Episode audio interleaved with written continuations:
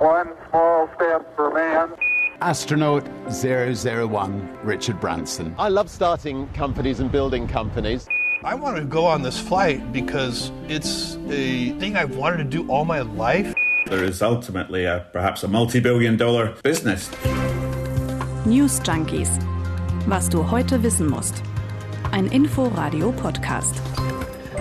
Wettrennen ins All, das gab es früher schon mal, aber zwischen Staaten, zwischen Supermächten, den USA, der Sowjetunion. Ja, und jetzt gibt es wieder ein Wettrennen, aber eben zwischen Privatleuten. Genauer Jeff Bezos, Richard Branson und dann ist da noch Tesla-Boss Elon Musk einfach so aus Spaß ins All fliegen? Das neue Hobby von durchgeknallten Milliardären?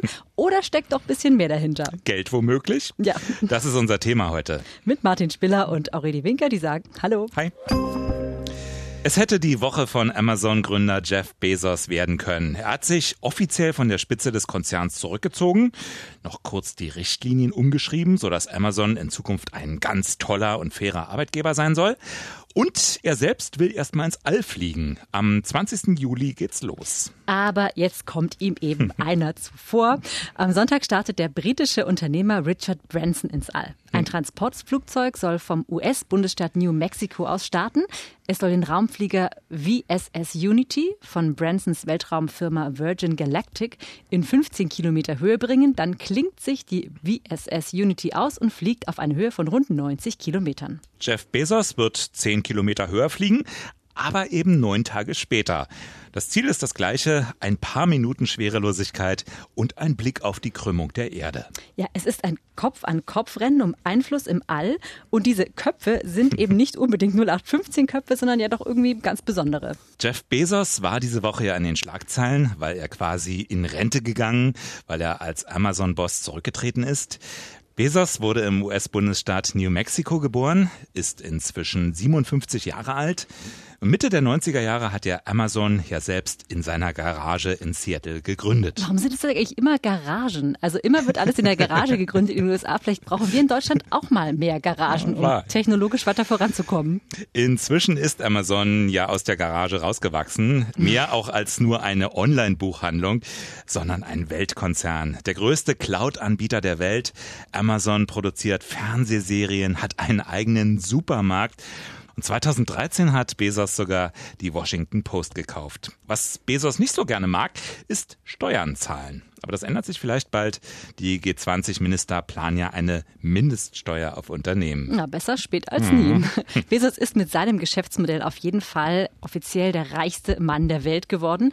Aber er wird eben nicht der erste Unternehmer der Welt sein, der mit seiner eigenen Rakete ins All fliegt, von der Garage in den Weltraum sozusagen. Ja, das wird wohl der Brite Richard Branson sein. Also Sir Richard, muss man ja sagen. Stimmt. Branson wurde 1999 von der Queen zum Ritter geschlagen, wegen seiner unternehmerischen Leistungen. Ja, und auch Richard Branson ist so ein richtiger Self-Made Man, kann man eigentlich sagen. Ne? Er hat schon mit 16 die Schule geschmissen, hat im Alter von 20 einen Versandhandel für Platten gegründet, einen Plattenladen eröffnet, sein Label Virgin Records.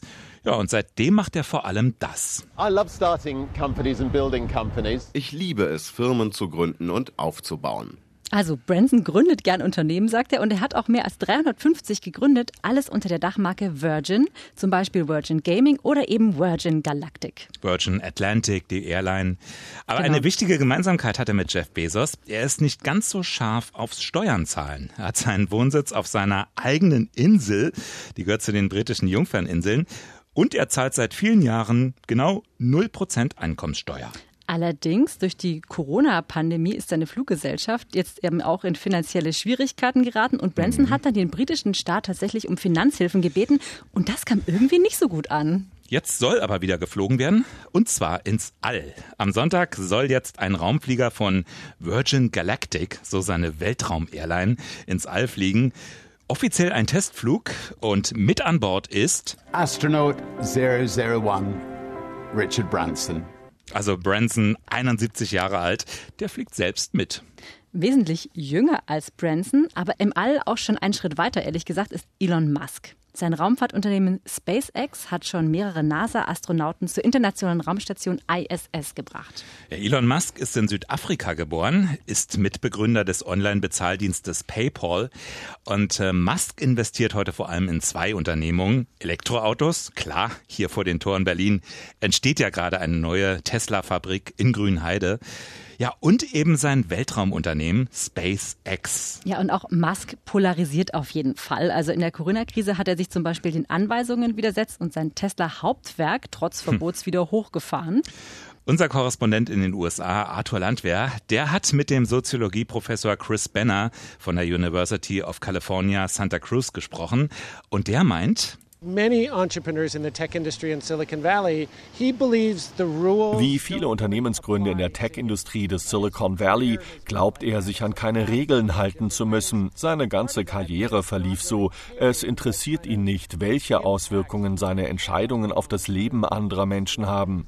Ja, er ist ein Visionär, aber auch jemand, der ständig um sich selbst kreist und einzig auf sich fokussiert ist. Also ja, das sind eben diese zwei Seiten, aber Musk hat eben auch wirklich glühende Fans, muss man sagen. An seinem 50. Geburtstag im Juni haben Tesla-Fahrer hier vor dem künftigen Werk in Grünheide, sind sie hingefahren mit ihren Autos und haben eine große 5 und eine große 0 aus ihren Autos gebildet als Geburtstagsgeschenk. Du warst auch dabei, stimmt's? ja, naja. Also drei große Egos, äh, Bezos, Branson und Musk, die wollen das All erobern. Aber das Ego kann ja nicht die einzige Motivation sein. Nein, nicht die einzige. Im Fall von Jeff Bezos auf jeden Fall nicht. I wanted to go on this flight because it's a thing I've wanted to do all my life. It's an adventure. It's a big deal for me. Also das hat er schon immer machen wollen. Ein Kindheitstraum. Schön. Da kommen mir wirklich gleich die Tränen, oder? Der kleine Jeff ist dann bald im Weltall. Ah.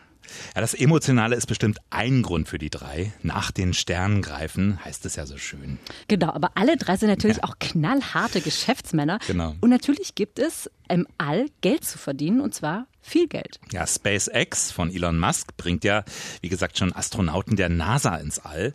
Natürlich nicht umsonst. Und ein anderer Markt sind Satelliten. Genau, Satelliten, die Daten sammeln von Wetter über Navigation bis hin zu Spionage. Die Daten der Satelliten lassen sich dann natürlich auch wieder zu Geld machen. Ja, Musk hat da ein Riesenprojekt am Laufen, Starlink. Wer gerne nachts in die Sterne guckt, der hat das vielleicht auch schon gesehen. 42.000 Satelliten will Musk ins All schießen. Bislang sind es ein paar hundert, die alle wie an einer unsichtbaren Kette nebeneinander oder hintereinander im All rumfliegen. Gegenwind aber kommt auch hier von Amazon. Das Unternehmen will selbst mehrere tausend Satelliten ins All schießen und wirft Musk vor, den Wettbewerb im Keim zu ersticken. Ja, ich glaube, klar ist schon mal romantisch in die Sterne gucken. Das wird in einigen Jahren irgendwie anders aussehen. Ja, die Vermüllung des Alls. Ja, ganz genau. Ein weiterer Grund ist ebenfalls eher finanzieller Natur. Das könnte ja auch nicht anders sein bei den dreien, glaube ich. Klar, also erstmal kostet das alles ja viel Geld, aber es geht auch um einen ganz neuen Markt. Ein Markt, der in der Zukunft mal viel Geld einbringen soll. Das Zauberwort, das heißt hier Weltraumtourismus. Ja, und da will natürlich jeder der Erste sein. Die Schweizer Bank UBS hat einen Bericht veröffentlicht, Reisen in den Weltraum könnte bis zum Jahr 2030 ein Markt von 3 Milliarden US-Dollar werden. There is ultimately a, perhaps a multi-billion dollar business to be built in taking people to the edge of space and maybe beyond. Ja, das sagt der Weltraumexperte Dow Cameron. Ja, beide Flüge, der von Branson am 11. Juli, also am Sonntag, und der von Bezos am 20. Juli, die sollen quasi den Auftakt markieren für erschwinglichen Weltraumtourismus. Was in dem Zusammenhang erschwinglich bedeutet, sehen wir am Flug mit Jeff Bezos in der New Shepard Kapsel. Da wurde nämlich der freie vierte Platz an Bord, der wurde in einer Auktion versteigert für rund 28 Millionen Dollar. Ja, was ich besonders lustig finde, tagelang hatte ja das Höchstgebot nur, sage ich mal, bei wenigen Millionen gelegen. Mhm. Und dann wurde aber klar, Jeff Bezos sitzt auch in der Kapsel und man kann neben ihm sitzen. Und dann gingen plötzlich die Gebote durch die Decke. Ja, vielleicht darf man dann nach der Landung irgendwo als Paketzusteller oh anfangen. Gott. 28 mhm. Millionen Dollar. Das sind etwa 45.000 Dollar pro Sekunde des Flugs. Ja, denn etwa zehn Minuten lange dauert ja dieser Flug. Und er verläuft in einer ballistischen Bahn, wobei die Schwerelosigkeit nur rund drei Minuten dauert. Bei Branson und seiner Virgin Galactic ist das auch ungefähr so. Hm. Überhaupt ist All nicht gleich All. Bei beiden Unternehmungen muss sich der gut zahlende Kunde nämlich darauf einstellen, keineswegs auf eine Umlaufbahn um die Erde katapultiert zu werden. Die New Shepard, die trägt die Raumkapsel in eine Höhe von, es sind etwa 106 Kilometer Höhe. Das ist eine ganze Menge, aber die internationale Raumstation ISS zum Beispiel, die fliegt 400 Kilometer über der Erdoberfläche. Also 106 Kilometer über der Erde. Ist das denn überhaupt schon der Weltraum? Also der Internationale Luftfahrtverband und viele andere Experten, die sagen zwar irgendwie schon, sehen 100 Kilometer über der Erde als ja, Grenze, kann man vielleicht sagen, zum Weltraum. Mhm. Aber das ist jetzt auch keine verbindliche internationale Regel. Also es gibt ja irgendwie keine Grenze, die man dann überschreitet. Genau. In den USA zum Beispiel gelten 80 Kilometer als die Grenze zum Weltraum. Soldaten der US-Luftwaffe, die haben die Bezeichnung Astronaut auch schon erhalten, wenn sie nur gut 80 Kilometer hoch geflogen waren. So, 106 Kilometer, damit fliegt das Teil aber noch ein gutes Stück höher als das Konkurrenzprodukt von Sir Richard Branson, die VSS Unity. Die begnügt sich nämlich mit rund 90 Kilometern Höhe. Nach internationalen Standards also eigentlich nicht mehr so ganz all. Äh, trotzdem, auch wenn es nur Weltraumlight sozusagen genau. gibt. Bezos Unternehmen Blue Origin hat verkündet, es wurden bereits mehr als 600 Tickets für die Flüge reserviert zum Preis von je 250.000 Dollar. Also schon deutlich preisgünstiger. Und auch bei Branson wird es nicht so teuer bleiben, sagt Astronaut 001. So, um, air travel in the 1920s was only for rich people. Die Flugreisen waren in den 1920er Jahren etwas nur für Superreiche. Jahrzehnt für Jahrzehnt gingen die Preise dann herunter. Jetzt können sich das viele leisten. Und genauso läuft es mit den Weltraumflügen. Wir werden die Preise auch senken können. Ja, spätestens ab dem nächsten Jahr soll sich jeder Interessierte einige Minuten Weltraumerlebnis kaufen können. Für nur wenige hunderttausend Dollar. Ein Preisknaller. Wahnsinn. Wow, ja. ja das sind sozusagen die Discounter unter den Space-Reisebüros. Ein bisschen anders soll es übrigens beim dritten sein, dem Autobauer unter den Astronauten. Elon Musk, der fliegt ja mit seinem SpaceX-Raumschiff und mit seinen Raketen in die Erdumlaufbahn. Er hat ja schon mehrfach NASA-Astronauten zur ISS gebracht, haben wir schon erzählt. Auch er will noch in diesem Jahr den ersten Flug starten. Ob er aber auch selbst an Bord sein wird, wie Jeff Bezos, das ist bislang nicht bekannt. Mehr Kosmos, aber eben auch für sehr viel mehr Geld. Bei Elon Musk werden wohl auch 28 Millionen dann nicht ausreichen. Einerseits schon aufregend das Ganze. Also diese Vorstellung, ich schenke dir einfach mal ein Ticket und du wirst dafür auf den Mond geschossen. ja, genau. Du machst ja Land weiter. ja, aber schon spannend, wie sich die Raumfahrt verändert hat. Ist noch gar nicht so lange her. Da war das ja exklusive Sache von Weltraumagenturen. Agenturen eine Verniedlichung. Das waren ja riesige staatliche Apparaturen. Die NASA zum Beispiel. Da wetteiferten nicht unausgelastete amerikanische Milliardäre. Da wetteiferten die Supermächte gegeneinander. Ja, eigentlich war es der Kalte Krieg, ja, der mhm. sich als Konkurrenzkampf ins All, der sich da fortgesetzt hat. Und lange waren es die Russen, die vorne lagen, mit Sputnik, der erste Satellit, der um die Erde kreiste. Ein Riesenschock in der westlichen Welt damals. Und dann mit Juri Gagarin auch der erste Mensch im All. Und die Amerikaner waren ins Hintertreffen geraten mhm. und konnten nicht länger zusehen. Ja, und deswegen trat am 25. Mai 1961 Präsident John F. Kennedy vor den Kongress. Time for a great new American enterprise. Time for this nation to take a clearly leading role in space achievement. I believe that this nation should commit itself to achieving the goal before this decade is out of landing a man on the moon and returning him safely to the earth. Also bis Ende des Jahrzehnts, also der 60er Jahre, ein bemannter Flug zum Mond und zurück, das Apollo-Programm startete. Ja, und man merkt an dieser ganzen Rhetorik, ne, das war oberstes Staatsziel. Eine unglaubliche, eine auch machtstrategische Bedeutung. So weit entfernt von Weltraumtourismus oder so. Das äh, amerikanische Weltraumprogramm will zeigen, dass Amerika eine große, über eine große technologische Macht verfügt. Es ist nicht nur ein politisches Programm, es ist auch ein militärisches Programm. Zukunftsforscher Robert Jung, damals im SFB am 20. Juli 1969. Und da war es dann soweit, ihr kennt das.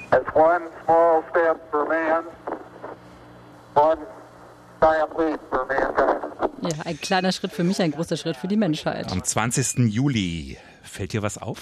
20. Juli, hm. äh, ja, das ist doch dann der Tag, an dem man später sagen wird, an diesem Tag im Jahre 2021 ist auch Jeff Bezos ins All geflogen wahrscheinlich. Ganz bestimmt. Aber klar, das ist natürlich kein Zufall, dass er sich das Datum ausgesucht hat. 20. Juli 2021, exakt 52 Jahre nach der Mondlandung. Da war Jeff Bezos ein Kind und mhm. träumte vom All. Er hat in einem ah, Tweet ja. geschrieben, seit er fünf Jahre alt war, hat er davon geträumt, in den Weltraum zu fliegen und er nimmt ja seinen Bruder mit hm. auf die Reise. Tja, wer hat ihm den Traum erfüllt? Doch nicht etwa tausende gestresste Paketzusteller. Immerhin, jetzt wissen wir, wo die Milliarden hinfließen. Ne? Ja, das ist ja eben der Punkt. Denn Raumfahrt ist einfach sau teuer. Ja. Früher sogar für den Steuerzahler, damals in Zeiten des Kalten Krieges. Allerdings war da auch die Begeisterung für Raumfahrt noch eine ganz andere. Andererseits, 24 Milliarden Dollar hat das gesamte Apollo-Programm verschlungen. Das wären umgerechnet heute mehr als 129 Milliarden. Genau deshalb wurde das Programm nach Apollo 17 auch beendet. Also schon damals zu teuer. Mhm. Und später in den 80er, 90ern, da war die Weltraumbegeisterung auch nicht mehr so groß. Mit Marsflügen wurde es dann auch nichts. Da gab es ja dann das Space Shuttle Programm mit der wiederverwendbaren Raumfähre. Eben genau deshalb, weil das billiger sein sollte als damals 60er, 70er Jahre die alten Raketen, die Wegwerfraketen. Aber die Kosten explodierten. Am Ende kostete das Space Shuttle Projekt 113 Milliarden. Heute wären das mehr als 180 Milliarden. Nur mal zum Vergleich, an Entwicklungshilfe geben die USA so um die 35 Milliarden aus. Ja, und vor allem immer mal ein paar Physiker ins All zu schießen, die dann an Bord ein paar Experimente machen. Das war mhm. eben nicht so spektakulär, auch nicht so nachvollziehbar für die Leute. Das begeisterte einfach den Steuerzahler nicht so sehr wie dieses Jahrhundertereignis Mondlandung. Ja, aber zahlen mussten sie eben auch, die Steuerzahler. Jetzt wird das All privat. Da könnte man ja jetzt sagen, ist doch prima, wenn ein paar durchgeknallte Milliardäre das Geld aufbringen, also ihr eigenes Geld aufbringen. Ja, könnte man. Man könnte aber natürlich auch fragen, woher haben die das Geld? Hm. Und damit sind wir wieder bei den Paketzustellern und bei der Frage, wie viel Steuern hat eigentlich Jeff Bezos gezahlt?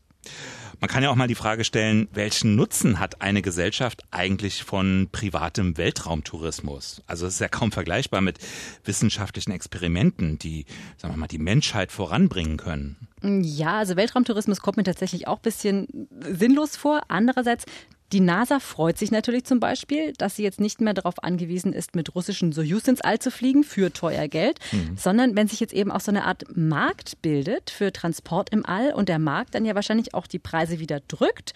Das heißt, es ist, private Engagement könnte ja schon auch der staatlichen Raumfahrt zugutekommen. Und auch wenn man im All forschen will, braucht man ja auch Infrastruktur. Man sollte aber nicht drüber nachdenken, was man stattdessen auch noch machen könnte. Bestimmt viel Gutes mit so viel Geld. Das gilt ja. auch für die Passagiere. Also 28 Millionen haben wir gesagt bei der Versteigerung. Ja. Dafür kann man 10 Minuten durchs All fliegen. Man kann aber auch für mehr als 530.000 Kinder warme Winterkleidung für drei Jahre bezahlen, laut UNICEF. Das erscheint auf jeden Fall auch sinnvoll. Sonntag startet aber nicht nur ein Milliardär für knapp elf Minuten ins All. Sonntag spielen auch zweimal elf Fußballer um die Europameisterschaft. Finale. Italien gegen England. Wer gewinnt?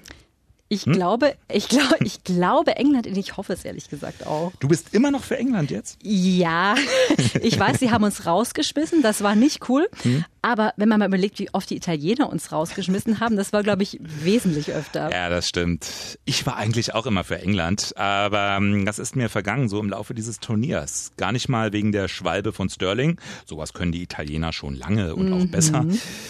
Aber mir wurde Fußball England gerade so ein bisschen unsympathisch. Da sind die Fans mit Laserpointern, mit diesen ständigen Buhen und Pfeifen wegen der Hymnen.